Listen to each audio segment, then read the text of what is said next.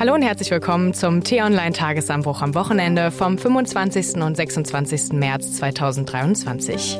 Ich bin Lisa Fritsch und führe durch unsere Diskussion, bei der wir diesmal auf die Inflation blicken wollen. Denn gerade jetzt macht es sich immer mehr in unserem Geldbeutel bemerkbar. Nach jedem Einkauf fragt man sich, wie lange wird es noch weitergehen mit den steigenden Preisen? Bleibt das alles so teuer oder können die Preise auch wieder sinken? Aktuell gehen ja tausende Menschen für höhere Löhne auf die Straßen. Ist das der richtige Weg oder können sich das die Unternehmen nicht leisten? Und wie wirkt sich das wiederum auf unsere Wirtschaftsleistung aus? Ja, so viele Fragen, die wir heute haben und die möchte ich gerne besprechen. Einmal mit dem Leiter der Wirtschaftsredaktion von T-Online, Florian Schmidt. Hallo, freue mich hier zu sein. Und dem Leiter des Hauptstadtbüros von T-Online, Sven Böll. Hallo Lisa, hallo Flo, grüß euch. Ja, lasst uns gleich einsteigen. Wie gesagt, ne, wir merken es irgendwie alle im Portemonnaie oder auch ähm, auf dem Bon nach dem Einkaufen. Irgendwie denkt man sich jedes Mal, Mensch, äh, das war doch jetzt aber schon wieder teuer für diese paar Sachen, die man gekauft hat. Und irgendwie hofft man sich, dass die Preise wieder runtergehen. Also, wie lange wird es noch so weitergehen? Wie lange dauert die Inflation noch an? Da werden wir uns wahrscheinlich noch auf eine etwas längere Phase einstellen müssen. Also äh, vergangenes Jahr hat man, haben viele Ökonomen, Wirtschaftsforscher prognostiziert, dass wir bereits in diesem Jahr einen spürbaren Rückgang auch dieser jährlichen Zuwachsraten äh, erleben werden. Derzeit aber sieht es so aus, als verfestigt sich die Inflation auch in diesen etwas höheren Raten noch und wir werden uns im gesamten äh, Laufe dieses Jahres dann entsprechend damit auch noch konfrontiert sehen. Ähm, und erst im kommenden Jahr 2024 ist mit einem spürbaren Rückgang der Inflation dann zu rechnen, so Richtung drei Prozent wahrscheinlich, was immer noch nicht dem entspricht, was man eigentlich erreichen will, so mit um die jährliche Rate von zwei Prozent.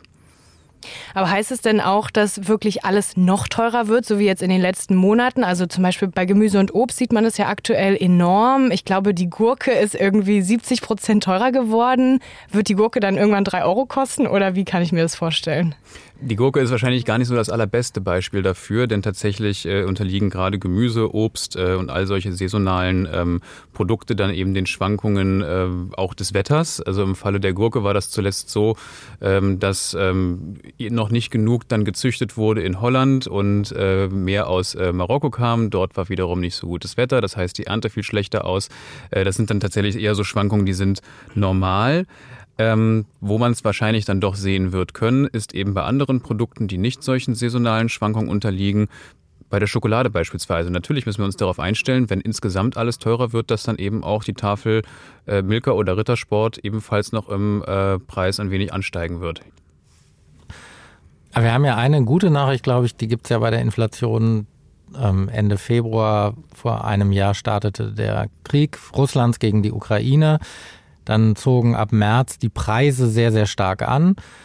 Und da haben wir ja jetzt so einen gewissen Effekt, dass ja die Inflation schon deswegen zurückgeht, weil wir ja vor einem, wir hätten ja, wenn wir jetzt diesen Monat im März wieder 10% Inflation hätten, hätten wir die ja zusätzlich zu der Inflation, die schon im vergangenen März war wobei ja die Inflation im vergangenen März das Plus gegenüber dem Vorjahr war, als noch gar kein Krieg war. Das heißt, der, der besonders heftige Effekt ist vermutlich, man weiß nie, was kommt, aber der besonders heftige Effekt ist vermutlich jetzt erstmal vorbei. Es wird zurückgehen, wir wissen noch nicht wie viel. Aber weil dieser Preisschock durch den Ukraine-Krieg, der war ja im vergangenen Jahr, und wenn wir jetzt ab März, April dann nochmal Inflation haben, ist das ja hohe Inflationsraten, ist das ja die zusätzliche hohe Inflation schon zu der hohen Inflation vor einem Jahr. Ja, also ist genauso wie du sagst, Sven, und ich denke auch, ähm, dass wir das dann sehen werden. Wir sehen das sogar jetzt schon bei den Energiepreisen, die eben ihren hohen Punkt schon deutlich hinter sich haben. Also der, der Scheitelpunkt der Inflation liegt bereits hinter uns. Äh, das sieht man bei den Gaspreisen. Man sieht es aber auch, ich habe mal so kurz mal in die Vergangenheit geschaut, bei den Benzinpreisen. Beim Dieselpreis im September beispielsweise äh, haben wir für einen Liter E10 ähm, Benzin 1,94 gezahlt. Jetzt sind wir so bei 1,73. Ähm, das heißt, wir sehen da auch tatsächlich dann Rückgänge schon und das wird sich dann auch so ein bisschen dämpfend dann auswirken. Und auch bei anderen Produkten sieht man das. Äh, beispielsweise ähm, bei Milchprodukten, äh, so war die Butter zwischenzeitlich halt auch um die zwei Euro für die günstigste, sogar zwei Euro elf für eine Discounter-Marke. Inzwischen ist da doch dann auch wieder ähm, deutlicher Rückgang zu verzeichnen. Wir sind da jetzt über 1,49. Das heißt also, es gibt schon auch Entwarnung an mancher Stelle. Inflation, äh, Rückgang heißt an mancher Stelle eben auch sogar, dass die Preise wieder sinken und nicht nur, dass sie nicht weiter steigen. Hm. Ja, genau bei der Butter habe ich mich auch letzte Woche im, im, Supermarkt gefreut, weil ich dachte, was, die kostet jetzt nur noch 1,50? Kannst du ja wieder eine richtige Butter holen und nicht nur die Margarine. Ich glaube, so ging es vielleicht ähm, einigen auch. Und da gibt es ja, glaube ich, auch vermutlich zwei gegenteilige Effekte, wo wir auch noch nicht wissen, wie die sich ausspielen, aber Einerseits ist es ja in der Regel so, dass Unternehmen schneller dabei sind, Preise zu erhöhen, wenn die Preise, wenn ihre Einkaufspreise steigen, als dann wieder Preissenkungen weiterzugeben. Das ist ja meistens ein etwas zäherer Prozess. Andererseits haben wir ja mit den umkämpftesten Lebensmittelmarkt in Europa, weil wir so eine starke Discounter-Orientierung haben. Das heißt, da gibt, kann es ja dann doch den Effekt gehen, den wir jetzt schon, wie ihr es bei der Butter gesagt habt, bei anderen Produkten sehen, dass sich dann eh im Prinzip wieder Aldi, Lidl und wie sie alle heißen, äh, gegenseitig versuchen zu unterbieten und 10 Cent weniger dann dadurch die Leute in, in, in ihren Laden zu bekommen. Also da hat man diesen Effekt, ne? einerseits einen sehr, sehr harten Wettbewerb, der tendenziell auf die Preise drückt, andererseits natürlich immer den Effekt, dass die Unternehmen sich auch freuen, wenn sie nicht immer alle Preissenkungen, die sie im Einkauf haben, dann weitergeben müssen.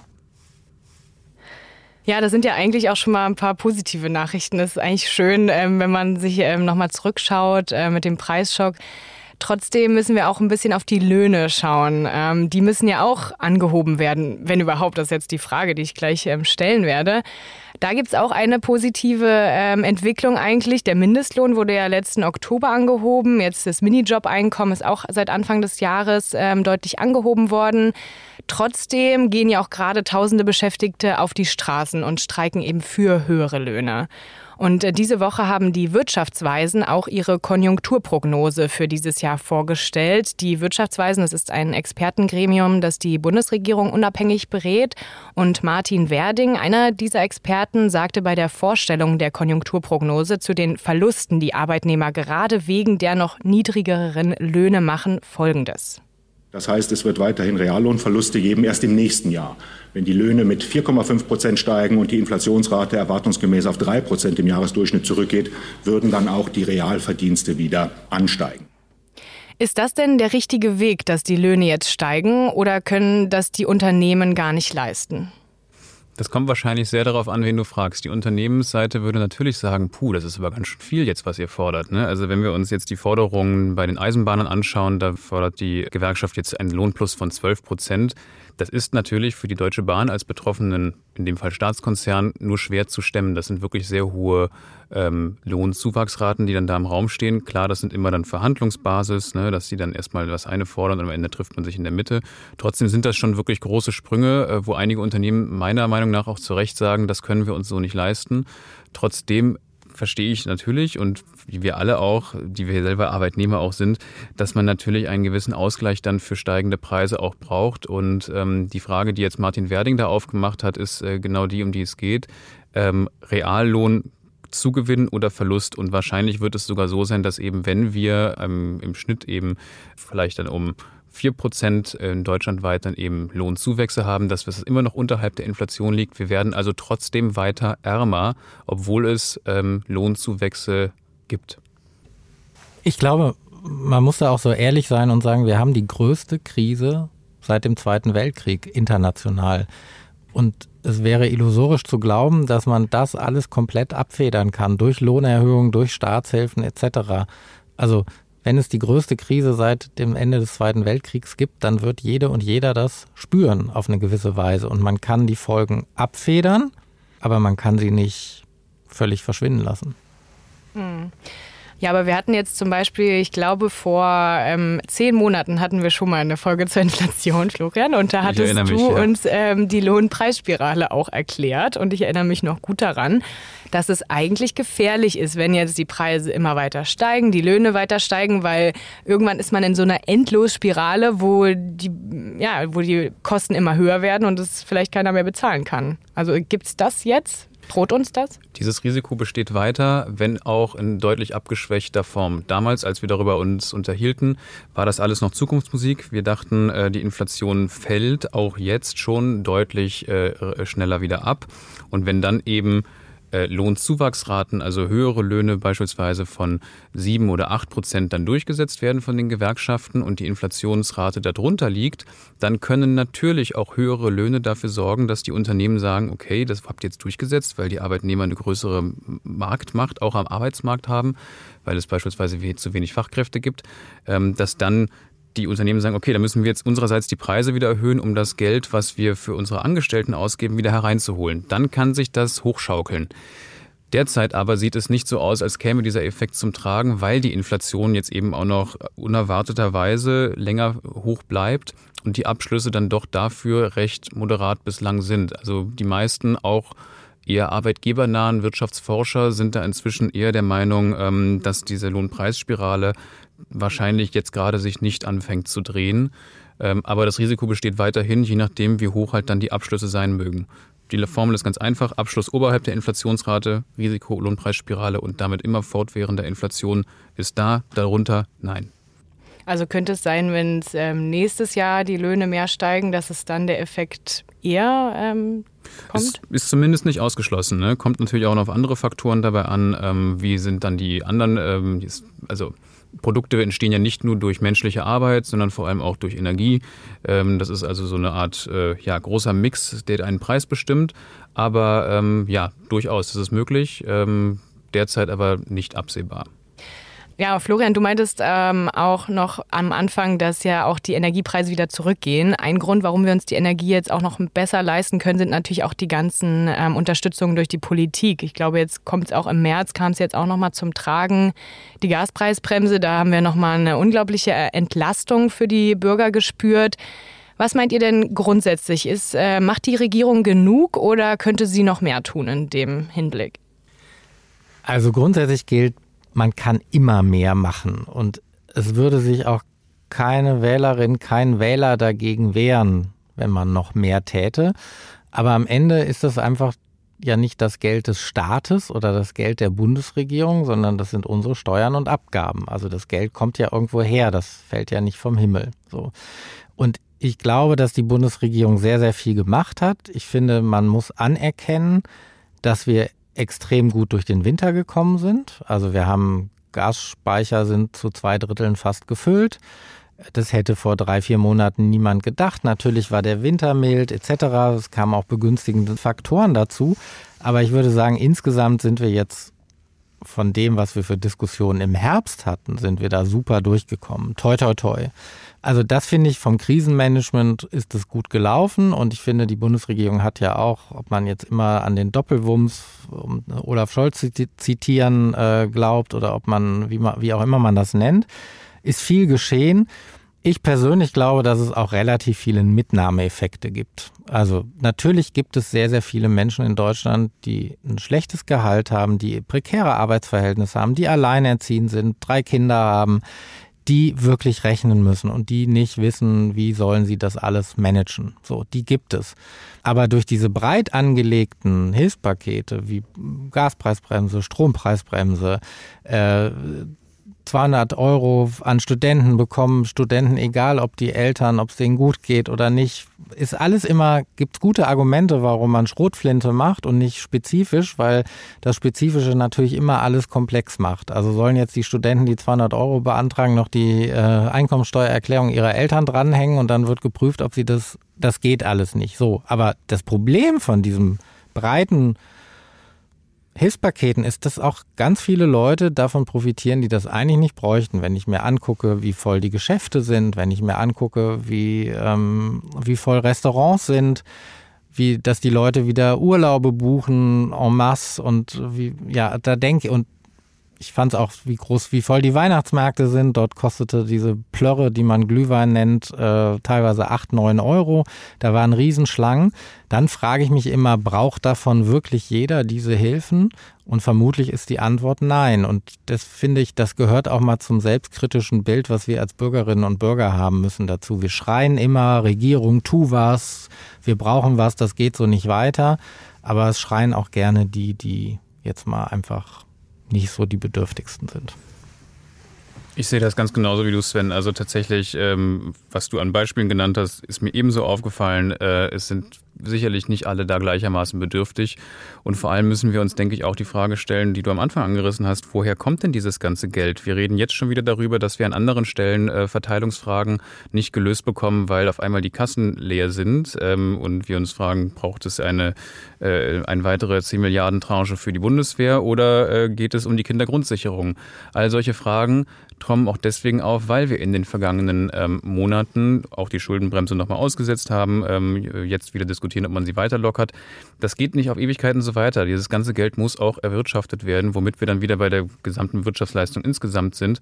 Klar ist es gut, wenn wir einen ordentlichen Konsum in Deutschland haben, dass die Menschen sich was leisten können, auch in Urlaub fahren und damit dann äh, Hoteliers in äh, Bayern unterstützen, wenn sie dahin fahren. Ähm, Trotzdem müssen wir insgesamt uns immer wieder auch fragen, wo ist dann, ja, hilft eben dieses, was du angesprochen hast, diese Schrotflinte auf alles dann gleichermaßen drauf äh, gezielt oder eben ähm, gezielt äh, einzelne Menschen oder einzelne Gruppen halt anzusprechen, die davon dann eher profitieren als andere und das auch müssten. Ja, genau. Und darauf pocht ja auch Finanzminister Christian Lindner immer wieder auf die Schuldenbremse und macht immer wieder darauf aufmerksam, wir haben zu viele Schulden. Ist das denn der richtige Weg jetzt auch für dieses Jahr, wenn wir jetzt nochmal zurückschauen? Das ist eine der größten Krisen, die wir jetzt haben, trotzdem jetzt auf die Schulden zu schauen? Absolut. Also ich würde das komplett so sehen. Wir müssen äh, schauen, dass wir auch künftigen Generationen nicht zu viele Schulden hinterlassen. Gleichzeitig sagen natürlich dann Leute, gerade mit Blick auf Ausgaben und Investitionen auf dem Weg zur Klimaneutralität, wir hinterlassen dann anderen auch womöglich halt große äh, ähm, äh, also schlechte Ökobilanzen, das mag auch sein. Ähm, das ist die immer gleiche Diskussion, äh, was sind gute Schulden, was sind schlechte Schulden. Ich würde sagen, schlechte Schulden sind diejenigen, die halt nur auf den kurzfristigen Konsum abzielen, die darauf abzielen, schnell halt zu helfen was sicherlich im geringen Maße auch sein muss und gezielt, aber eben dieses ganz breit angelegte, ähm, das ist es sicherlich nicht. Und äh, insofern würde ich sagen, hat der Finanzminister da durchaus einen Punkt. Ja, ich glaube, das Problem der Politik ist, dass sie gut darin ist, Dinge neu zu machen, zusätzlich zu machen, zu erfinden, aber schlecht darin, Dinge auch mal sein zu lassen. Also das findet ja sehr, sehr selten oder fast nie statt. Also es gibt unzählige Förderprogramme von der Europäischen Union, vom Bund, von Ländern, von Kommunen. Und es ist allen Experten klar, es gibt ein unfassbares Maß an Förderprogrammen. Aber dass mal jemand wirklich sich die Mühe macht, die zu evaluieren und zu gucken, welche wirken, welche braucht man wirklich. Und dann lass uns mal lieber die bündeln und gezielter zu machen. Das kommt einfach nicht vor. Und so kommt dann jetzt dann am Ende noch ein super Förderprogramm zum Austausch von Öl- und Gasheizung, obwohl es schon Programme gibt. Aber dann will man noch mehr Anreize schaffen. Und dann gibt es wieder ein zusätzliches, aber dafür lässt man dann vielleicht andere nicht. Und das ist alles, alles nicht zielgerichtet. Und deswegen, da hat Christian Lindner absolut recht. Man muss auch mal Dinge sein lassen und man muss priorisieren. Und da ist, um es mal ganz pauschal zu sagen, Politik nicht sehr gut drin in, im Dinge sein lassen. Ja, aber dabei müssen wir auch immer bedenken, dass es auch immer politische Entscheidungen sind. Also Christian Lindner wurde jetzt gerade bei Maischberger letzte Woche auch darauf angesprochen, ähm, zum Beispiel Dienstwagenprivileg endlich abzuschaffen, Kerosin, ähm, Subventionen für den Flugverkehr. Und da kann man ja auch schon sagen, dass es auch immer auf die Regierung und auf die gewählten Parteien ankommt, oder? Ja, natürlich, natürlich. Aber ich glaube, man muss dann am Ende Dienstwagenprivileg wäre die FDP sicherlich bereit dazu, darüber zu reden, wenn man über andere Sachen reden würde. Aber ich glaube, da ist die FDP jetzt einfach störrisch, weil sie sagt, naja, die wollen ja, die wollen ja das sein lassen, damit sie anderen Quatsch finanzieren können. Dann behalten wir lieber den Quatsch, den wir haben. Und der unserem Klientel genau. eher nutzt, ne? Genau. Ja, genau. Ja. Müssen ja auch auf die nächste Wahl schauen, ne? Und jetzt nochmal zurück zur Inflation. Ähm, wir hören jetzt immer mehr Nachrichten auch hinsichtlich der Rezession. Im vergangenen Quartal ist unser Bruttoinlandsprodukt ja um 0,2 Prozent gesunken. Was würde denn eine Rezession bedeuten und meint ihr, dass diese kommen wird? Ähm, da muss man erstmal unterscheiden zwischen der rein technischen, dem rein technischen Begriff Rezession ähm, und dem, was das dann für uns wirklich ausmacht. Also äh, tatsächlich ist es eine Überraschung gewesen. In der Korrektur hat dann ähm, das äh, Statistische Bundesamt dann gesagt, äh, tatsächlich waren es im vergangenen Quartal 4, 22 sogar eine, eine Mini-Rückgang. Äh, da ist die Wirtschaft ein wenig geschrumpft mit 0,2. Zuerst hatten sie noch 0,0 prognostiziert. Und da haben sich alle gefreut, oh, damit ist die Rezession abgewendet. Denn tatsächlich muss nämlich für eine Rezession äh, rein technisch gesehen die Wirtschaft in zwei aufeinanderfolgenden Quartalen schrumpfen. Ähm, das ist jetzt wahrscheinlich, dass das auch im ersten Quartal ähm, einen kleinen Rückgang gibt und dann hätten wir technisch gesprochen eine Rezession.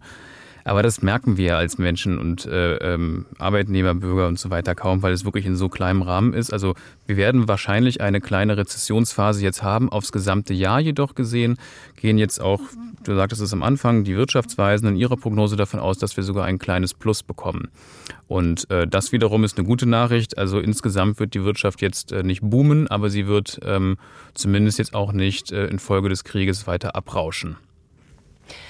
Ja, ist doch schönes, positives Schlusswort, wie wir schon am Anfang. Ähm, einige positive Nachrichten, das finde ich immer gut, vor allen Dingen fürs Wochenende, damit man jetzt auch positiv ins Wochenende starten kann. Wir haben ja genug ähm, negative Nachrichten um uns herum mit dem Krieg und den ganzen Streiks und die Kita, die äh, wieder streikt und ähm, die Müllabfuhr. Deswegen hoffe ich, ähm, liebe Hörerinnen und Hörer, dass Ihnen diese Folge gefallen hat. Und ich danke auch euch, äh, lieber Florian, lieber Sven, für das interessante Gespräch, eure ganzen Erläuterungen Erläuterungen. Ähm, da haben wir doch auf jeden Fall viel dazu gelernt, finde ich. Wenn Sie keine Folge des Tagesanbruch Podcasts verpassen wollen, dann abonnieren Sie uns zum Beispiel auf Spotify. Da geht das über den Button Folgen und die Glocke. Dort können Sie uns auch gerne eine Bewertung dalassen. Bis zu fünf Sterne sind möglich. Und wenn Sie von den Podcasts von T-Online nicht genug bekommen, hören Sie auch gerne in unseren neuen Podcast Grünes Licht rein. Da gibt es Tipps für mehr Nachhaltigkeit im Alltag. Grünes Licht finden Sie auf t-online.de-podcasts oder in der Podcast-App Ihrer Wahl. Wenn Sie uns Anmerkungen oder Kritik oder Themenvorschläge schreiben wollen, dann machen Sie das gerne über die Mailadresse podcasts.t-online.de. Und damit danke ich Ihnen fürs Zuhören und bis zum nächsten Mal. Tschüss. Tschüss, bis zum nächsten Mal. Ciao, vielen Dank, Lisa.